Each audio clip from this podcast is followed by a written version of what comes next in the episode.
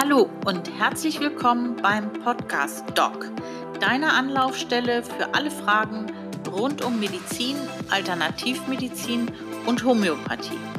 Mein Name ist Ruth Frings und ich begrüße dich zu einer neuen Ausgabe von Podcast Doc. In der heutigen Folge geht es um ein ganz wichtiges Thema, nämlich um die Wiederbelebung oder auch Herz-Lungen-Wiederbelebung oder Reanimation genannt. Stellt euch vor, jemand bricht auf der Straße vor euren Augen zusammen oder ihr sitzt im Restaurant, jemand läuft blau an, fällt vom Stuhl und ihr müsst reanimieren. Irgendwann haben wir das ja alles mal beim Erste-Hilfe-Kurs, beim Führerschein gelernt, aber wovor hättet ihr am meisten Angst? Vor der Mund-zu-Mund-Beatmung oder dass ihr mit der Herzmassage Schäden anrichtet, wie Rippenbrechen? Oder dass ihr anfangt zu reanimieren und die Person ist zwar bewusstlos, aber hat gar keinen Herzstillstand. Oder ihr kennt zwar den Rhythmus des Herzmassage, aber was ist, wenn ihr die Mund-zu-Mund-Beatmung weglasst? Auf all diese Fragen und wie ihr richtig reanimiert, bekommt ihr heute ähm, Hilfestellung. Denn über 50.000 Menschen pro Jahr erleiden in Deutschland einen Herz-Kreislauf-Stillstand außerhalb eines Krankenhauses. Nur 10 Prozent der Betroffenen überleben. Denn nach nur drei bis fünf Minuten ohne Blutfluss beginnt das Gehirn unwiederbringlich zu sterben. Eine wichtige Zeit, in der du mit der sofortigen Herzdruckmassage Leben retten kannst, bevor der Rettungsdienst am Unfallort eintrifft. Und das kann schon mal sieben bis zwölf Minuten dauern im Durchschnitt. Leider trauen sich immer noch zu wenige Beobachter, helfend einzugreifen. Denn nur 42 Prozent der Fälle wird eine Reanimation durch Laien begonnen. Aber eine Reanimation kann die Überlebenschancen bei einem Herz-Kreislauf-Stillstand verdoppeln bis verdreifachen.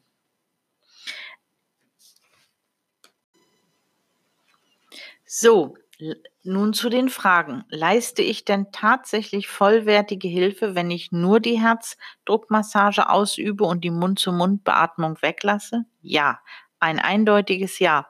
Forschungsergebnisse in den letzten Jahren haben gezeigt, dass bei einem plötzlichen Herzstillstand eines Erwachsenen für ungefähr acht Minuten ausreichend Sauerstoff im Blut ist. Das wird gebraucht und zwar im Gehirn. Dorthin muss es gepumpt werden, wenn es nicht von alleine eben durch den Herzstillstand dort ankommt. Und das wird mit einer wirksamen Herzdruckmassage erreicht. Laienhelfer, die die Mund-zu-Mund-Beatmung nicht beherrschen, machen oft Fehler. Ungeübte sollten sich daher auf die Herzdruckmassage alleinig beschränken. Was ist also zu tun, wenn die bewusstlose Person nicht auf lautes Zurufen, Zwicken oder Kneifen reagiert? Natürlich, die 112, das haben wir ja schon in der einen Folge des Podcastes gehört, muss gewählt werden, damit so schnell wie möglich professionelle Hilfe vor Ort ist. Und nach dem Absetzen des Notrufes und natürlich Sichern der Unfallstelle zum Eigenschutz sollte sofort mit der Wiederbelebung begonnen werden und nicht lange nach dem Puls gesucht werden. Warum? Auch für geübte Helfer ist es oft schwer, bei einer bewusstlosen Person den Puls zu beurteilen. Kann man denn nun mit einer Herzdruckmassage Schäden anrichten, wenn gar kein Herzstillstand vorliegt? Nein. Denn in diesem Fall kommt der Betroffene wieder zu Bewusstsein und du kannst mit der Herzdruckmassage aufhören. Und wenn man nun Angst hat, dass der Betroffene bei der Herzdruckmassage verletzt wird, zum Beispiel durch Rippenbrüche, das kann natürlich vorkommen. Aber das ist kein Fehler dieser Herzdruckmassage, sondern bisweilen eine unvermeidbare Begleitwirkung. Eine oder mehrere gebrochene Rippen sind aber in solch einer Situation das geringere Problem. So, und nun nochmal ganz langsam und ausführlich. Was ist alles bei einer Wiederbelebung wichtig? Wenn das außerhalb eines Krankenhauses oder einer Arztpraxis passiert, dass ein Mensch einen Herz-Kreislauf-Stillstand bekommt, dann ist es vor allem wichtig, ruhig zu bleiben und sich an folgendes Schema zu halten. Prüfen, rufen, drücken. Erstens. Prüfen, ob die Person bewusstlos ist und nicht normal atmet. Zweitens. Den Notruf 112 anrufen und sofort mit der Herzdruckmassage beginnen.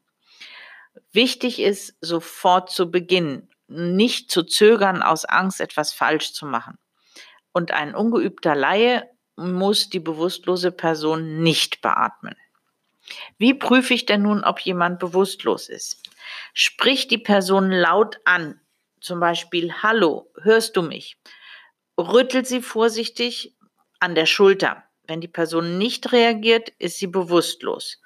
Woran erkennt man nun, dass sie nicht mehr oder normal, nicht normal atmet?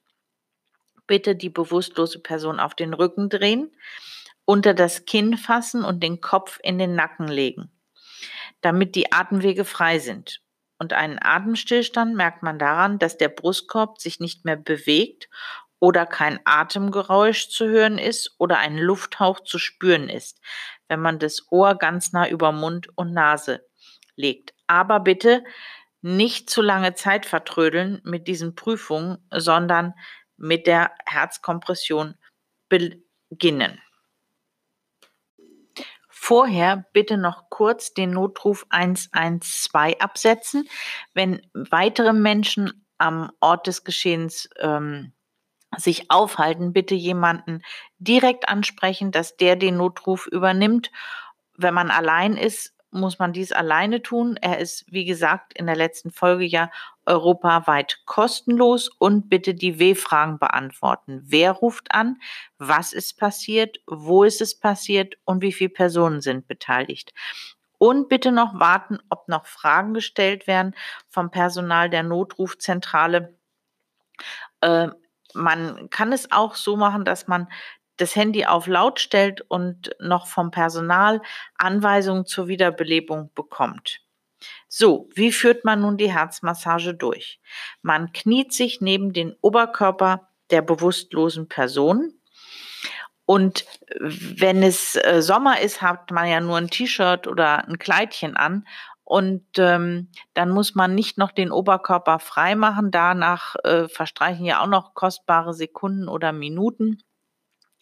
Wichtig ist, der, die Person liegt auf dem Rücken, man kniet neben der betroffenen Person und platziert dann eine Hand mit dem Handballen in dem unteren Drittel des Brustkorbs. Wir wollen es aber nicht so kompliziert machen. Man spürt das Brustbein und legt da den Ballen der Hand auf die Mitte oder das untere Drittel und legt seine andere Hand darauf und verschränkt die Finger und streckt die Arme. Und passt auf, dass man nicht seitlich rechts oder links auf die Rippen rutscht oder sogar auf die Brustbeinspitze oder den Bauch. Also schön auf dem Brustbein bleiben und mit ausgestreckten Armen beugt man sich nach vorne unten, um den Brustkorb einzudrücken und dann wieder zurück. Man verlagert sein Gewicht wieder, damit der Brustkorb des Bewusstlosen sich wieder heben kann.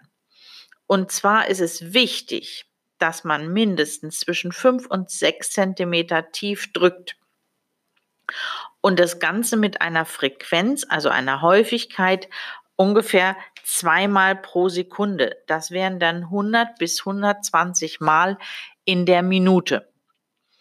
Und diese Frequenz, eine kleine Hilfestellung, ist etwa dem Rhythmus von den Gees gleich Staying Alive. Und nach 30 Kompressionen sollte man zur Beatmung wechseln, wenn es zumutbar ist. Und mit der Beatmung, äh, für die Beatmung verschließt ihr mit dem Daumen und dem Zeigefinger die Nase des Betroffenen. Dann atmet man selber tief ein, umschließt mit den Lippen den Mund des Betroffenen und beatmet ihn gleichmäßig etwa eine ganze Sekunde lang nach dem Zurücksinken des Brustkorbs, das kann man so aus dem Augenwinkel sehen, führt man dann die zweite Beatmung durch und zwischen den Beatmungen hält man diese Überstreckung des Kopfes bei. Es sollen immer nur zwei Beatmungsversuche durchgeführt werden, bevor wieder mit den Brustkorbkompressionen begonnen wird. Ist eine Mund-zu-Mund-Beatmung aufgrund von Verletzungen nicht möglich, kann alternativ eine Mund-zu-Nase-Beatmung angewandt werden. Hierfür muss mit der Hand der Mund geschlossen und die Lippen des Helfers die Nase des Verletzten umschließen und dann wird beatmet. Ja, wie ist es nun die Überlebensrate nach einem Herzstillstand? Wie erfolgreich ist so eine Reanimation? Leider funktioniert so eine Wiederbelebung nicht wie im Fernsehen. Dort sind die Maßnahmen der Schauspieler binnen Sekunden erfolgreich. Im wirklichen Leben sieht es nun ganz anders aus. Eine Reanimation dient einzig dem Gewinn von Zeit, denn die Ursachen für den Kreislaufstillstand Herz-Kreislauf-Stillstand lassen sich durch Beatmen und Herzdruckmassage nicht rückgängig machen. Dazu zählen zum Beispiel ein Verschluss von einem Gefäß am Herzen, eine schwere Herzrhythmusstörung oder gar ein Herzstillstand. Aber die Reanimationsmaßnahmen verlängern das Zeitfenster, in dem die späteren Maßnahmen von Rettungsdienst und Notarzt noch zum Erfolg führen können ohne dass ein Sauerstoffmangel im Gehirn bleibende Schäden hinterlässt.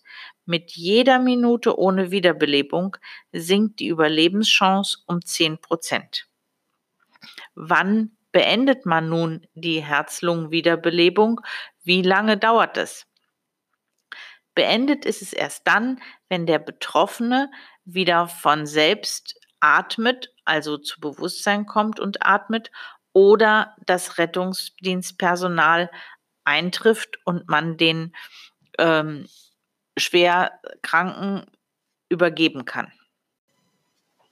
So, für den Fall, dass die Wiederbelebung erfolgreich war und der Rettungsdienst noch nicht eingetroffen ist, ist es wichtig, die betroffene Person in die stabile Leiten Seitenlage zu bringen und natürlich weiterhin zu beobachten, wie sie atmet und wie sie sich verhält. Also, die Person liegt ja schon auf dem Rücken mit ausgestreckten Beinen. Man ist weiterhin seitlich daneben kniend und der Arm des ähm, der Person, der man geholfen hat, der in der Nähe von einem selbst ist, also zu einem zeigt, der wird angewinkelt und nach oben auf den Boden gelegt. Die Handfläche zeigt nach oben. Die andere, fernere Hand des Betroffenen und den Arm kreuzt man vor der Brust des Betroffenen und führt von der Hand den Handrücken an die Wange und hält ihn dort mit seiner eigenen Hand fest. Dann nimmt man das ferne Bein von einem selbst und ähm, winkelt es an und zieht dann den Oberschenkel dieses fernen Beins zu sich heran. Also der Körper des Betroffenen, der rollt und man zieht ihn zu sich heran mit dem Oberschenkel, so dass dann der Oberschenkel des oberen Beins im rechten Winkel zur Hüfte auf dem Boden liegt. Den Kopf neigt man nach hinten, sodass der Mund geöffnet ist, um die Atemwege frei zu halten. Und die Hand zwischen Kinn und Boden, die schiebt man so, dass der Kopf dann in Position bleibt. Das wäre dann die Anleitung für eine stabile Seitenlage. Ich habe in den Show Notes noch Hinweise zu sehr guten Links im Internet. Dort sind dann auch Bilder, die ihr euch dann dazu nochmal angucken könnt. So, ich fasse nochmal alles kurz zusammen. Die neuen Leitlinien zur Herz-Lungen-Wiederbelebung des European Resuscitation Councils oder auch kurz ERC genannt, die haben sich geändert. Es gibt also neue Richtlinien für den Rettungsdienst und die, das Personal im Krankenhaus, auch für die Ersthelfer.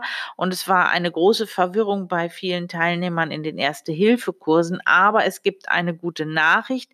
Es bleibt alles gleich bei der Erstversorgung. Ich fasse das jetzt nochmal alles zusammen. Ich habe eine bewusstlose Person vorgefunden diese betroffene Person hat keine oder eine nicht normale Atmung. Ich setze den Notruf ab oder weise direkt einen anderen Helfer vor Ort an, dies zu tun. Und dann fang, fange ich schnellstmöglich mit der Herz-Lungen-Wiederbelebung an. Und zwar 30 Mal drücken, also 30 Brustkorbkompressionen und zweimal beatmen, also zwei Beatmungen. Ist dies aus irgendwelchen Gründen nicht möglich, die Beatmung, fange ich trotzdem unverzüglich mit der Herzdruckmassage an, denn die übernimmt bei der Wiederbelebung die wichtigste Funktion. Wenn ein Kind involviert ist, also ein Kind dies betrifft, dann bitte auch nicht mit der Wiederbelebung zögern. Die ist genauso wie bei einem Erwachsenen. Es ist besser fürs Kind, anzufangen als gar keine Wiederbelebung. So, also, es heißt prüfen, Atmung hatten wir gemacht, rufen, Notruf absetzen und drücken. Und diese Druckkompression ist so kurz und so wenig wie möglich zu unterbrechen. Die Herzdruckmassage dient, den Kreislauf aufrecht zu erhalten und ist wichtig für den Transport von Sauerstoff zu den Gehirnzellen durch das Blut. Und man kann nichts falsch machen, außer nicht zu drücken und nicht zu beginnen. Die Regel ist Push hard and push fast. Das heißt, das Tempo 100 bis 120 Kompressionen pro Minute und die Drucktiefe sollte 5 bis 6 Zentimeter sein. Zum Schluss möchte ich noch erwähnen, wenn ein automatisierter externer Defibrillator, genannt AED, verfügbar ist und eine weitere Person, dann kann zur Wiederbelebung dieses Gerät ergänzend genutzt werden. Achtet aber darauf, dass bei der Herzdruckmassage dass die nur unterbrochen wird, wenn das Gerät euch dazu auffordert. So, das war's heute zum Thema Wiederbelebung. Outro ab. Mit diesen heutigen Informationen möchte ich mich von dir in dieser Folge von Podcast Doc verabschieden. Hinweise und Links findest du in den Show Notes. Ein Satz, der gesagt werden muss, dieser Podcast ersetzt natürlich keine Diagnose und Therapie durch den Arzt vor Ort, aber ich denke, das ist eigentlich klar. Die Mailadresse für die Anregungen und äh, Wünsche lautet hallo at podcastdoc.de. Zum Abschluss eine Bitte an dich. Wenn dir die Ausgabe oder der Podcast Doc hilft oder gefällt, gebe eine 5-Sterne-Bewertung ab damit unterstützt du unsere Arbeit, dass wir viele andere auf diesem Wege erreichen können, die von den Tipps und Erfahrungen des Podcast Doc profitieren. Ich bedanke mich für das Zuhören. Bis zum nächsten Mal. Das Team von Podcast Doc.